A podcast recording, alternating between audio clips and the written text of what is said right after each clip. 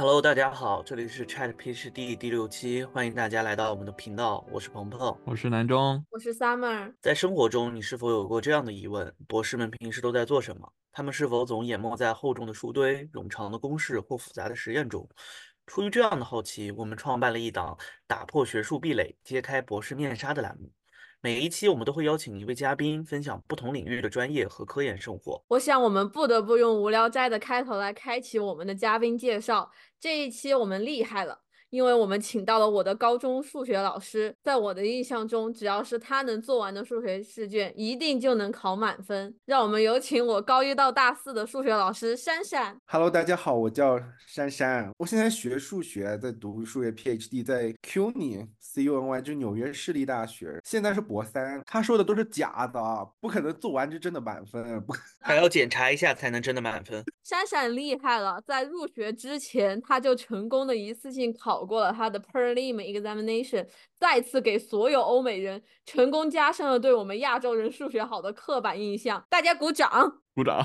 太强了！澄清一下，我我没有想干这个事情，因为第一学期是网课，因为我想着晚网课要半夜爬起来，我不想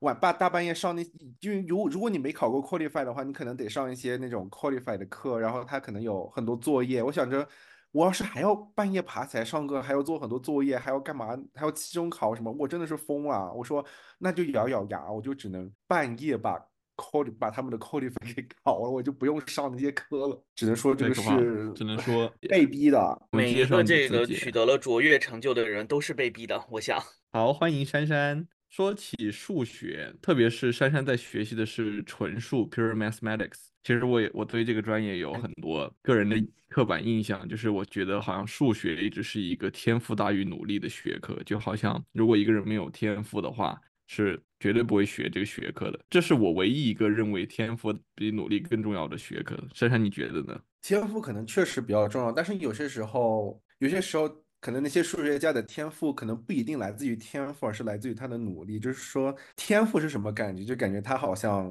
遇到一个问题，他很快就明白了，他很快就有自己的想法，他很快就可以把它写出来，然后把它一通算或者一一一个什么巧妙的解法，你觉得哦，为什么我没有想到，他想到？但可能这是并不是说他天赋特别特别特别特别高，就是说我根本不用想，我听见这个问题，我立刻就。想出回答来，也可能是因为他有很多的积累，他可能以前他自己想过一这种问题，或者是他以前自己算过很多非常具体的例子，他知道里面的困难在哪里，他知道里面应该怎么做。觉得这个学科对大部分人来说，可能主要是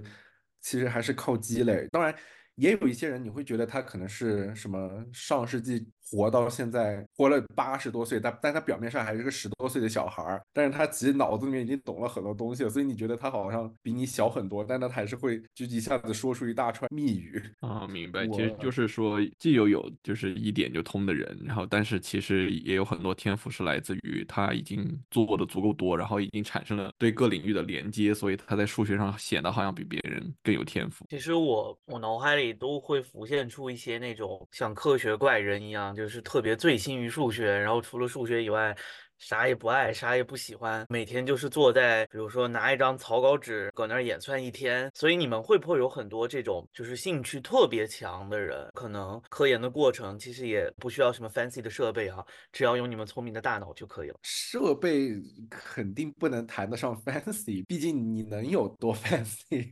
你不可能说你搞一个特别漂亮的实验室，但是你搞实验室最后都是坐在里面用电脑，或者坐在里面用 iPad 或者用手机。对。有同学用手机学数学，他把文章下在手机上，他可以随时坐在地铁上或者坐在一些地方。你看他不在拔拉手机，但其实他在看文章。但是确实，你像你说的，有些时候会兴趣上头了之后，那一段时间，那一小段时间，他会特别特别特别的，就是像科学怪人一样，一直在算东西，一直在看那个东西，就是就是完全无视其他什么人情世故，完全无视其他生活什么之类的，是会这样的。Bravo，Bravo。problem. 呃，珊珊能给我们简单介绍一下自己到底在研究什么东西吗？或者说，即使不能讲清楚自己研究的小领域，能不能给我们概括的介绍一下你的大的背景？先从大的说吧，你比如学过高数，或者是学过积微积分，那些东西是算一个领域大的领域叫分析 analysis。比如如果你学什么矩阵、抽象代数啊、什么群啊那些东西，那个领域属于叫大概叫代数那个领域。当然，可能你还记得高中可能学过什么。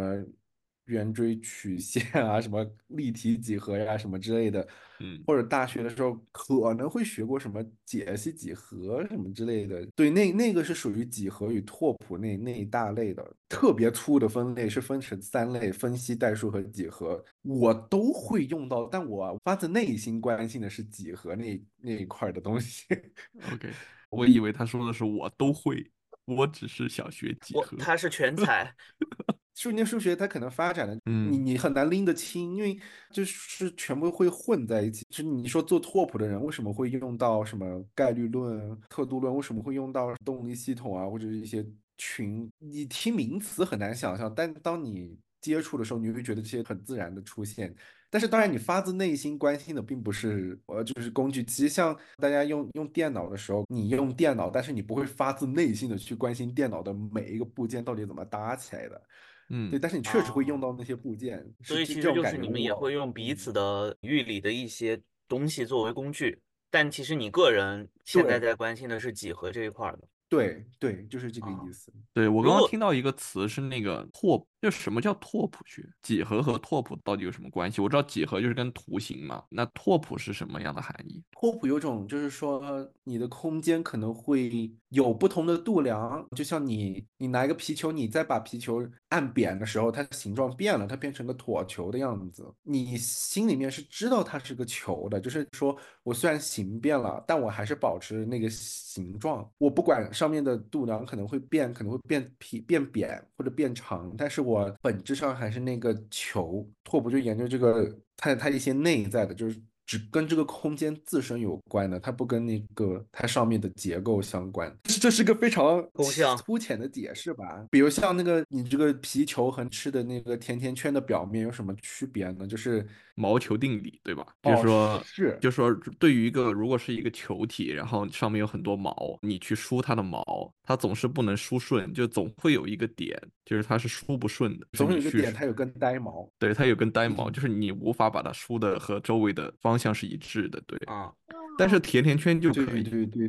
甜甜圈你把它梳毛的时候，你就可以把它全部梳成一个方向，就所有的。啊！录制这一期的时候，我和 Summer 的眼神里都透露着清澈的愚蠢。怎么？为什么我突然想起这个？是因为因为我觉得我高中三年学的数学都不如在珊珊讲出这一课的时候让我觉得震撼，或者说，为什么刚刚 Summer 介绍珊珊说她是我们高中的数学老师，就是因为珊珊在很多数学的这些方面都给我们很多启发，包括刚刚她讲这个事情的时候，我我就一下子我想起了当时她讲课的场景，可是珊珊只启发了我的高中数学，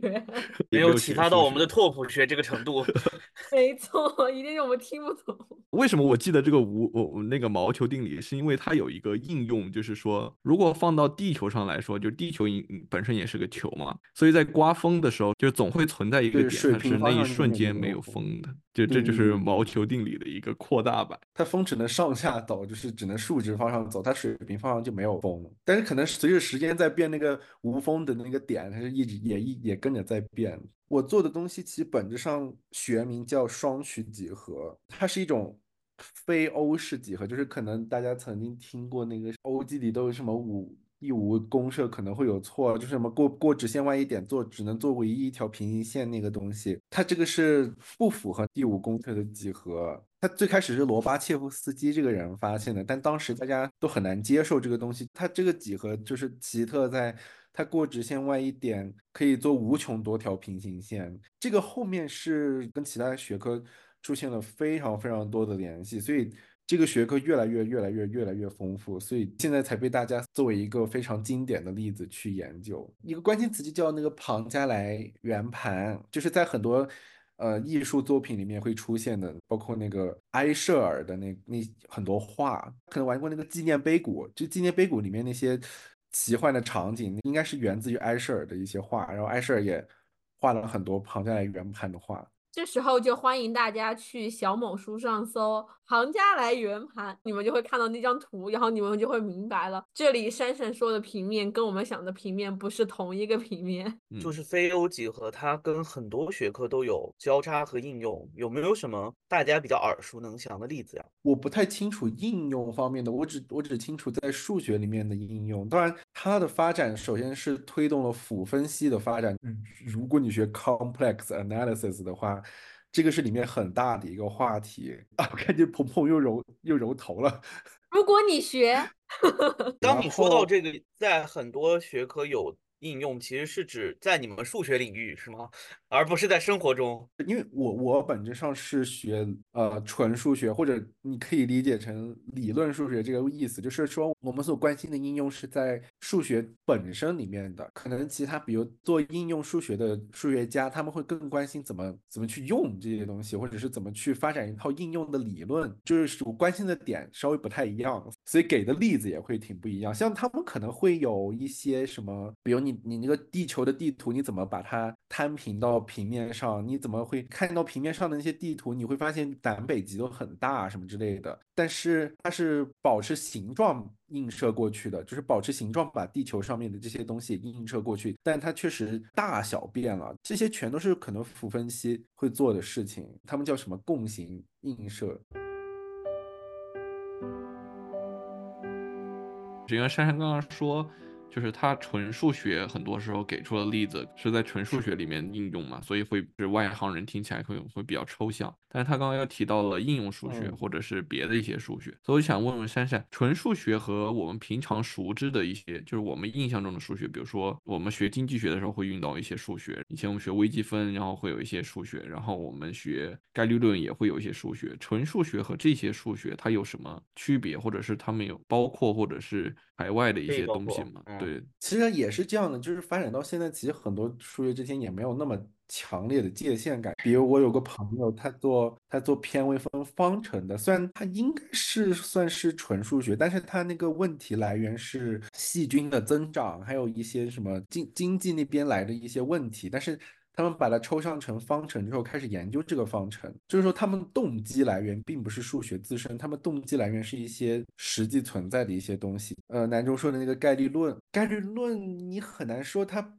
是纯数学或者不是纯数学，因为它研究的画风很不一样。我这边的概率论就相对抽象一些，它的对象、它它的动机来源都是相对抽象的数学的那些模型，但平常也有那个模型也可以很。具象，比如我们抛硬币，它有自己的一套研究方式，只不过它不同的人关心不同的侧面，他就把它用在不同的地方，你很难把它非常清楚的割开。比如说你做的，我听出来是一种狭义上的纯数学，你做的是相对比较、嗯定义上就比较纯粹的纯数学纯的。数学，那你们的动机是什么？用它去解决什么问题呢？还是就只是一个逻辑游戏，然后你在里面推演？动机它有很长的历史因素。我我我说我怎么入坑哈，就你从一开始学什么数学分析，或者是学微积分，有些结果就开始骗你，慢慢入坑了，然后你就一步一步的往后，就发现慢慢的在不断的塑造自己的审美。初中的时候我不太能理解数学的，其实初中的时候我还觉得数学家可能有点有点大，变变成了自己最不喜欢的样子。现在就经常我喜欢去理解一个结果它的那个历史发展，就是说它为为什么会有趣，它有意思的点在哪里？有些时候可能是因为这个结果本身就很有意思，就是在你意料之外，这种意外性可能会让你觉得很有意思。而有些东西可能是本来对一个东西你觉得你很熟悉，但是你发现最后自己很陌生，自己还得多学一点。也有就是说你在做方向 A 的时候，结果你发现可以用方向 B。或者方向 C，或者更离谱一点、远一点，方向 Z 去解决方向 A 的这个结果，就像那种突然打通了什么任督二脉，打通了不同学科之间的联系，你感觉这种联系非常非常的神奇。动机来源于一种审美，可能或者是来源于一种自己一直关注某一个问题，结果你发现这个问题可以被解决，或者这个问题可以被新的理解。我我是这样的啊，我我没有那么复杂的动机。刚刚听到开头说就是怎么一步一步被骗进坑的，我想说哈哈，数学没有骗到我。反正我也没有。我也没有。逃过一劫。让我们看看谁是那个幸运儿。在英文中有一个词叫 epiphany，会用用这个词来描述人生的某些时刻，就那一瞬间，然后让你意识到了很多。最初在学，比如说高中的时候，你有什么样的时刻你记忆犹新？就那个时候，你发现数学很奇妙。最开始是初三学到那个圆的时候，同弧所对的圆周角相等。这我知就。当时其当时觉得圆圆这么弯弯扭扭的东西，怎么还有这样的事情发生？就觉得非常有道理，而且这个结论也非常有美感，而且属于自己意料之外。综合在一起，这个是应该是一个第一个让我觉得有点啊、就是你说的那种时刻，就豁然开朗的时刻。就是因为刚刚珊说，就是培养审美，这个时候体现出他的天赋在于什么？就是他一开始就意识到那个东西是好像是美美的，美虽然他不知道为什么美，但我们可能就是觉得它就是一个 object，一个物件。因为我们四个高中是同一个数学老师，他也很经常说数学的美感，在每次展示的时候，我都被拒之门外，被美感拒之门外。那时候我就意识到，我的人生应该是没有办法和这门学科就是共处的了。你当初你高中、大学那个时候觉得数学什么样的数学是美，然后你现在又觉得什么样的数学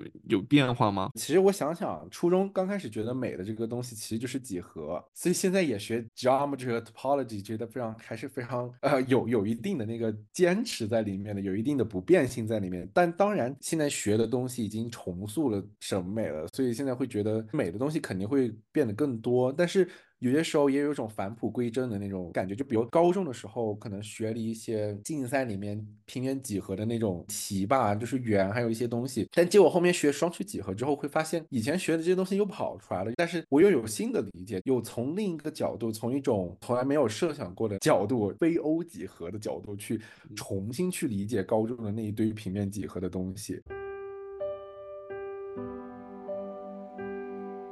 那珊珊讲了那么多，其实呃，我相信很多观众和我一样，还是小小的脑袋，大大的问号。那可以再请你跟我们讲一下，一个在钱财之中，我们发现比较能够让我们理解的纯属对现实生活的应用吗？因为当时你讲到了，就是可能黎曼几何在很多年前没有什么用，很多年后相对相对论又用到了这一系列的，就是有点像那个叫什么？跨越时空的 callback。它这个应用确实跨了很远很远，但它不是它自身就导致了这样应用，当然是需要过程中很多很多人的共同努力。它最开始应该是非欧式几何出现之后，黎曼他就开始思考一些更广的那种东西。当时大家肯定也相对不是那么容易接受，因为他他的很多想法都太超前了。后来的话，这个黎曼几何慢慢被数学家所接受，但是也没有被其他学科的人所接受。但慢慢的后面遇到爱因斯坦那个相对论出现的时候，给他相对论的这个理论提供了非常坚实的基础，他可以用这套语言去说他想说的话。空间可能是弯曲的，就是太阳可能后面我们对面可能还有可以。行星，但是我们可以透过太阳去看见对面的行星，对面那个行星的过来的那个光线是被弯曲的，是绕过了太阳到我们这边的，才所以才可以被观测到。它这个当然是建立在那个黎曼几何的那些呃很强的理论基础上，再加上往后继续发展，最后你用的什么 GPS 什么，应该也是需要相对论的修正的，要不然很难达到如此高的精度。就说这一长串的逻辑链其实并不是一个人完成的，它是需要很多人共同的努力，不同的人关注不同的地方，一种分工合作的这种人类社会吧，我觉得。突然上升高度，听珊珊讲，就感觉虽然现在他在说纯数是数学领域内类似于行业内的自嗨，可能不在乎这个东西对现实生活中有什么应用，但是他们的一小步加上社会分工，其他人的一步一步，可能到了一百年到两百年后，他们的这些理论就会变得非常有用。所以珊珊现在是就是和我和 Summer 一样，也是在北美读博士嘛？你是怎么最后到今天这个这个处境的？田地这个处境，这个这步田地的。因为我其实从小想做的是，我其实从小喜欢蛇，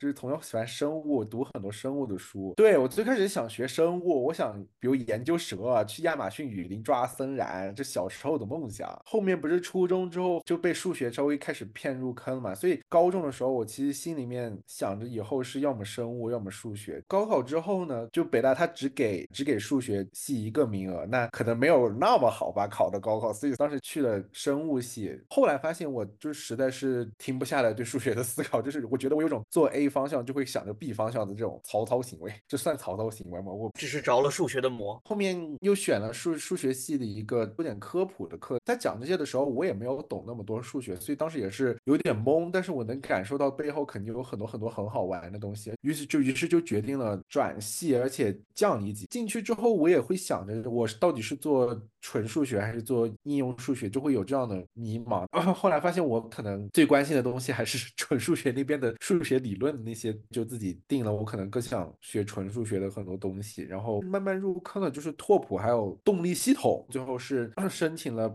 Penn State 当时刚疫情刚开始，那就得网课了。我当时就问了一句，说有有录播吗？他们说好像不行。然后我当时说，那我就推迟一年入学。我没有想太多。就南中刚才问我兴趣和审美会不会在变？是的，那个时候变了很多，因为那时候学了很多双曲几何这块的东西。最后发现，OK，我真的感兴趣的可能是 B 方向，而不是 Penn State 的 A 方向。我后面就跟 Penn State 那边说，我可能就是放弃他那个 offer，换一个又升。申请了一年就换到了 CUNY 这个学校，我感兴趣的方向的人会很多。所以你说你学生物的时候学想着数学，那你现在学着数学还想着我的生物吗？倒也没有。看来你不是 跑马不是回头草，你只是喜欢数学。对你并没有做 A 的时候在想着 B，你纯骗人，好吧？生物专业人才再次流失，听起来就是一个还蛮曲折的这个过程，因为好像也有很多兴趣探索啊什么的。那现在你终于走上了自己满意的这条路，那接接下来呢？等你毕业之后会去做什么？你有这样的规划吗？会去亚马逊丛林研究蛇吗？当然不行了，没有没有这个能力。比如说学其他方向的，可能你毕业，比如说你。进相关的业界，或者你进相关的教职，都算是符合专业的那种。我们可能不太一样，我们可能只有进学术界、进教职才是就不算转行，其他东西可能或多或少都叫转行。我甚至不编程，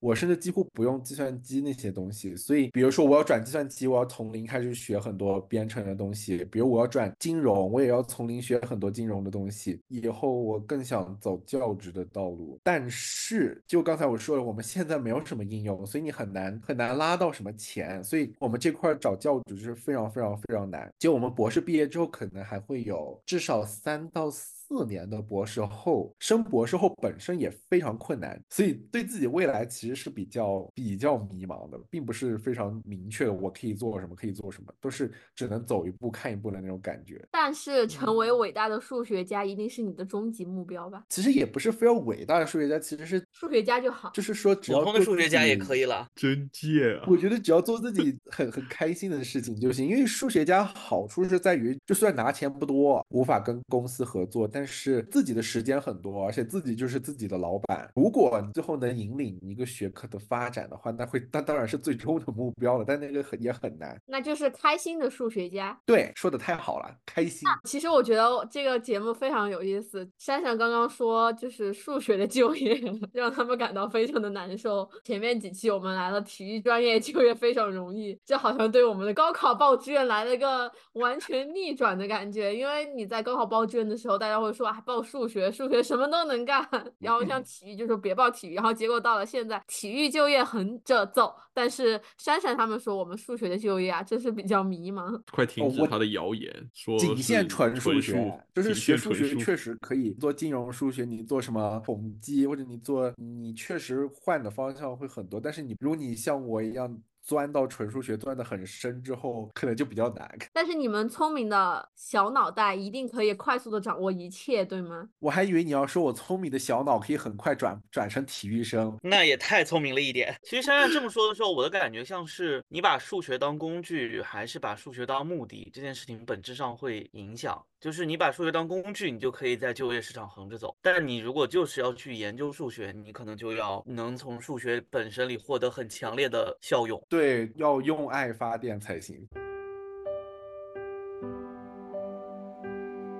让我重新认识了数学呢。今天刚刚珊珊讲到一个很关键的点，就是数学专业的钱很少。就是他们的 funding 很少，可以这点展开讲讲吗？因为在我看来，闪闪的博士生活可一点都不像是 funding 少的样子呀。可能我也遇到了，我也正好赶到了一个好时候，因为疫情期间所有的会议都是线上的，嗯所以他们其实攒了好几年的钱。二二年相当于就是真的全部开放了，各种会议会非常钱多，所以会让很多博士生去参加，而且参加都是都是会议方去报销这些钱，再加上数学可能会升一些 NSF 的方顶这些方顶你要升的话，你让很多博北美的博士生参加，比如美国的博士生参加的话。它会更有几率升到这些 funding。还有个问题就是说，我们虽然钱少，但我们可能人也不多，所以每次会议可能三四十人、四五十人已五十人已经算挺多的了。所以我就去了很多地方，就因此 听上去二二年是数学元年，纯数元年。哎，我有个好奇，就是你说你们领域人很少，那是不是每次参加会议的就是那三三四十个人啊？对是很多人就会都认识起来。所以你的数学的学术社交圈相当稳定。是天天被黑，说我 You You YouTube channel，说我在 YouTube channel 上给大家教课，然后呢，你教了没？我没有。他只在知乎上教，希望把知乎上的战场移到 YouTube 来，好吧？我想知道，比如说，因为我刚刚听，就是珊珊，你平时主要的研究方式就是就是一张纸一支笔，你其实不太需要电脑，对也呃不需要什么设备。你们的房顶再不济，也不至于就是因为你们都不需要耗材，你们不需要，你们就是一张纸一一支笔就够了。有那么少吗？就是会少到就是你你比如说你找教职都竞争压力都这么大，说虽然好像我们不用太多，但是 funding 少到就是少少到这个程度。少到比我们能够有的还要能需要的还要更少。听上去纯数 funding 很少，那你们可以通过就是拆东墙补西墙吗？比如说你们偶尔在很缺钱的时候出去别的行业搞点钱回来，像你像你之前说的，薅一下金融行业的羊毛呀，薅一下科技行业的羊毛，用你们聪明的大脑薅点羊毛，然后来弥补你们自身对纯数的热爱。就这样的人，要么是那种巨佬，就说他已经不做数学了，他就去做金融，比如那个 Simons 搞对冲基金的，可能搞金融的人会很清楚这个人。他当年就是做纯数学的，甚至获了几何界的那个最高奖，那个韦布伦奖。然后结果后面他就去搞量化，搞对冲基金，结果赚的特别多，所以现在他就反过来开始往纯数学这边投钱。然后就比如我们为什么，比如你可能想着我们去赚几年钱，再继续回来学术界，但有可能你赚几年钱回来之后，你就不想回来了，因为外不一定跟得上。数学的日新月异，你就跟不上了。你不但要当苦行僧，你还要持续的当苦行僧。所以其实听起来，在这样一个物质条件不会那么丰富的情况下，你觉得读博也好，走上数学这条道路这么多年也好，你过得满足吗？或者你得到了你想要得到的东西了吗？肯定是，要不然我早就转行。搞金融。Yeah，因为我们刚刚听到，其实包你对那个数学的审美啊，给你带来的惊喜啊。那除此以外呢，就是学纯数还有一些其他地方是让你觉得满意或者欣喜的吗？其实认识了很多学术上的小伙伴，就是大家其实关系也非常单纯，就没有那种勾心斗角的戏码，就是大家其实很单纯，然后大家会围绕大家都喜欢的东西很热情的讨论，就是你会能感受到别人的热情，你会感受到别人的掏心窝子跟你讲的很多他对什么感兴趣，他觉得这个漂亮，他觉得那个东西很有意思，就你相处也会很愉快，你跟这些小伙伴在一起。数学并不是像大家想的一个人的数学，数学其实很强调，其实挺强调大家之间的交流。所以这就是为什么你去年就 by the way 就给大家提一下，珊珊在过去的一年里，其实其实去了很多很多地方，对吧？去跟太可怕了他们去开会呀、珊珊来到我们这个州的城市的次数，比我从村子里面去那个城市的次数还多。我只想说，学陈述有个好处就是，虽然没钱，但是公费旅游还是管够，是这样吗？曾经好像没有那么多，因为有教授吐槽说：“你们现在为什么这么多钱？你们怎么到处跑？”说他当嗯年没有这个事情，赶上了好时候。数学原因是可能赶上了好时候。珊珊现在都博三了嘛？你现在比如说你读博士，你每天的生活大概是什么样的？你我可能跟大部分其他地方的博士可能不太一样，因为纽约太特殊了，嗯，我们学校也太特殊了，所以我住的地方、跟我上课的地方、跟我呃教课的地方，以及我跟导师 meet 的地方，可能四个地方两两不一样，可能两两之间都是要很远的地铁或者是一些公交什么之类的，所以我可能每天都要跑去曼哈顿岛上通勤很久，去学校或者去教课或者去呃跟导师 meet。但我每天几乎都会出门，因为学校有很多学术活动，我兴趣比较广，所以所以很多学术活动都很想参加，或者傍晚有朋友来纽约就是约饭。虽然我和珊珊不同专业，但其实纽约的生活都一样。都差不多。嗯，早早上出门，晚上回家，就其实跟上班儿似的。珊珊的夜晚可比你的夜晚丰富多了，人家三四十个人的小团体随时相聚。那珊珊，你比如说你之前有提到你教书嘛，我听到你教课，那你现在是哦教本科生吗？对我们一般都是教本科生干苦力，我们我们学校就是让我们直接当 instructor，也有好处的，就是为什么可以出去开会，是因为你当 instructor 你就能一手遮天，就是你来定这个课什么时候线上，什么时候线下。是教就是纯数的本科阶本科版本还是什么版本？我教的是数学课，然后就是各个专业的人都会来选的那种。哦，那如果他们体体验不了数学的美，你会生气吗？我也没打算，没打算有缘人就是很少的了 数学一零一，所以根本就无所谓。是，其实就是当这个工作，就是你去教本科生，本科生也就是学他想学的就 OK 了，不能有什么期待的，要不然你会在教微积分的时候遇到一些人问你二分之一加三分之二到底等于什么这种问题，你会比较痛苦。你我能理解，就是美国大学里的，就是他们本科生的数学确实是两极分化的很严重，就是有的就是很好很好，但有的确实就是是就是我们很难理解为什么他这样能够上这么好的学校，就像这个播客的主持人的数学也是两极分化非常严重的。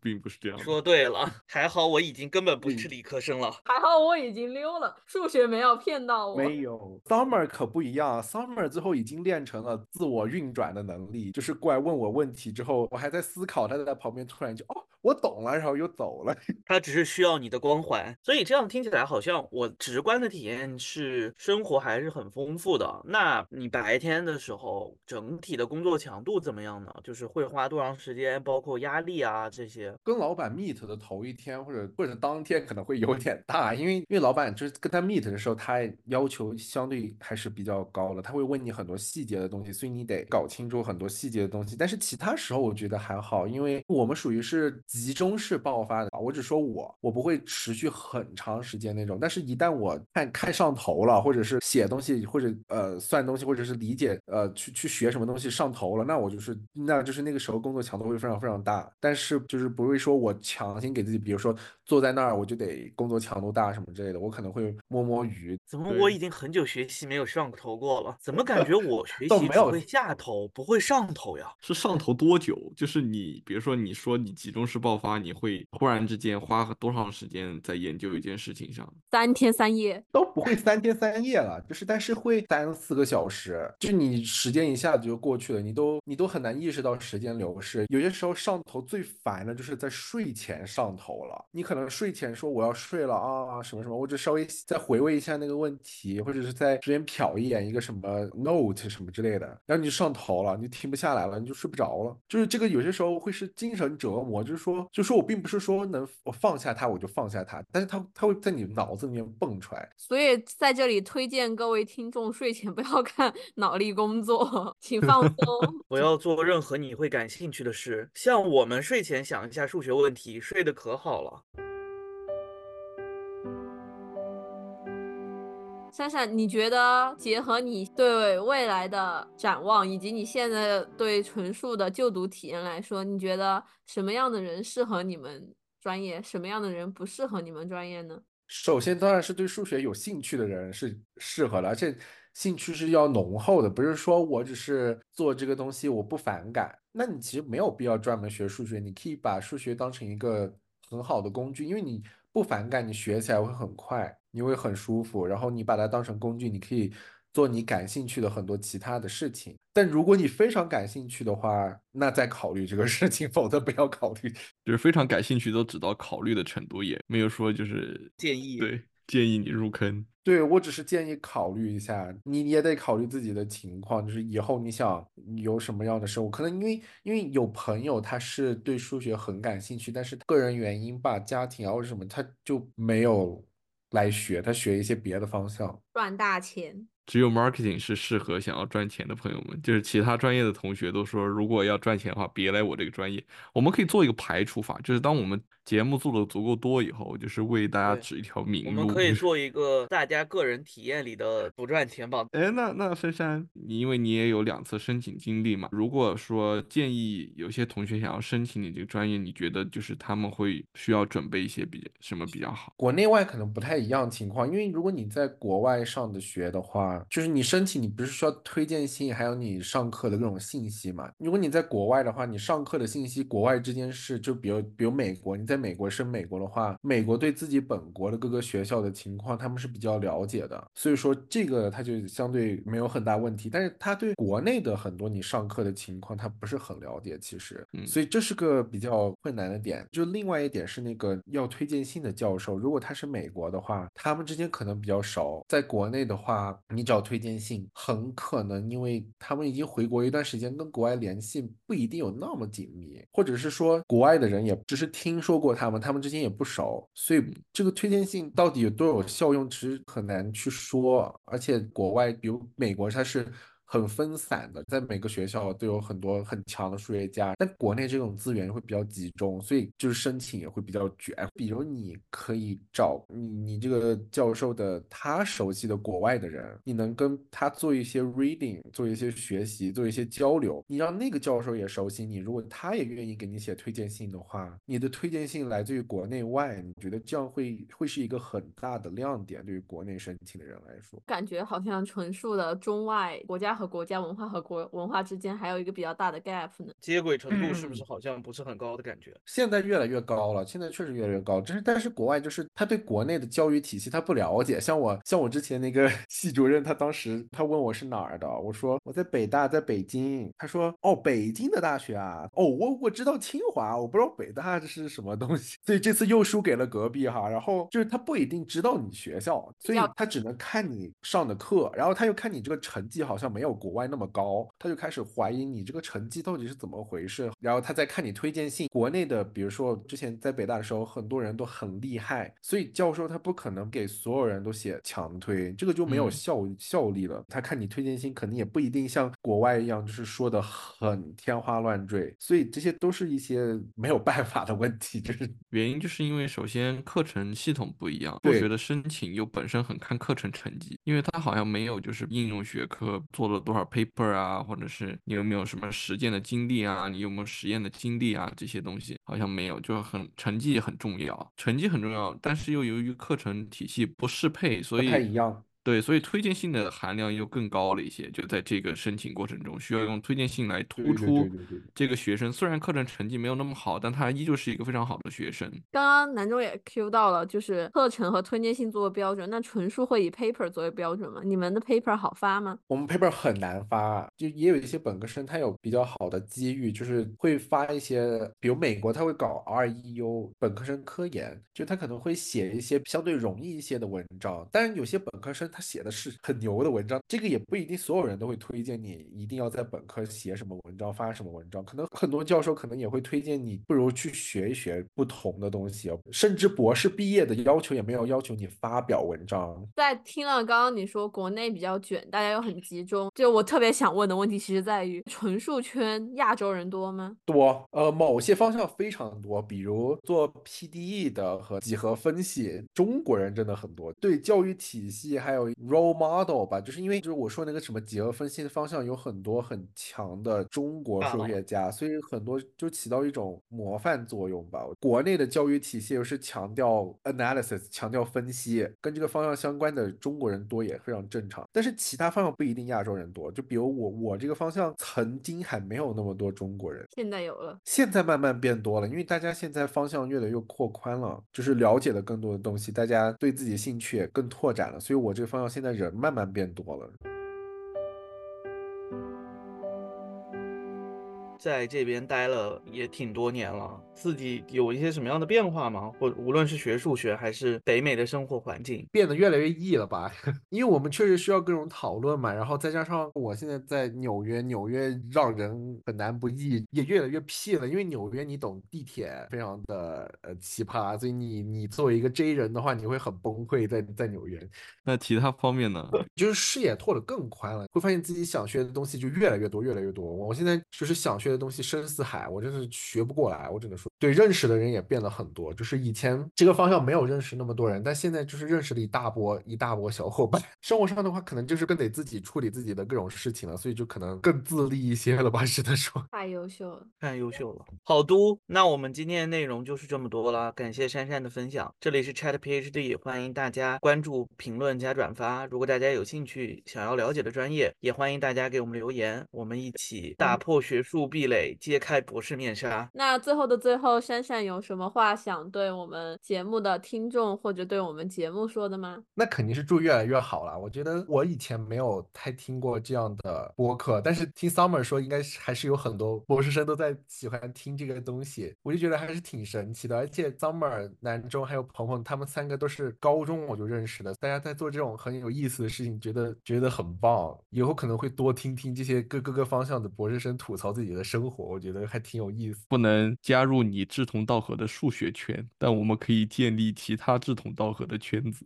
没错，希望闪闪在数学圈也越走越好。这就是这期节目所有的内容啦。大家晚安。大家晚安。大家晚安。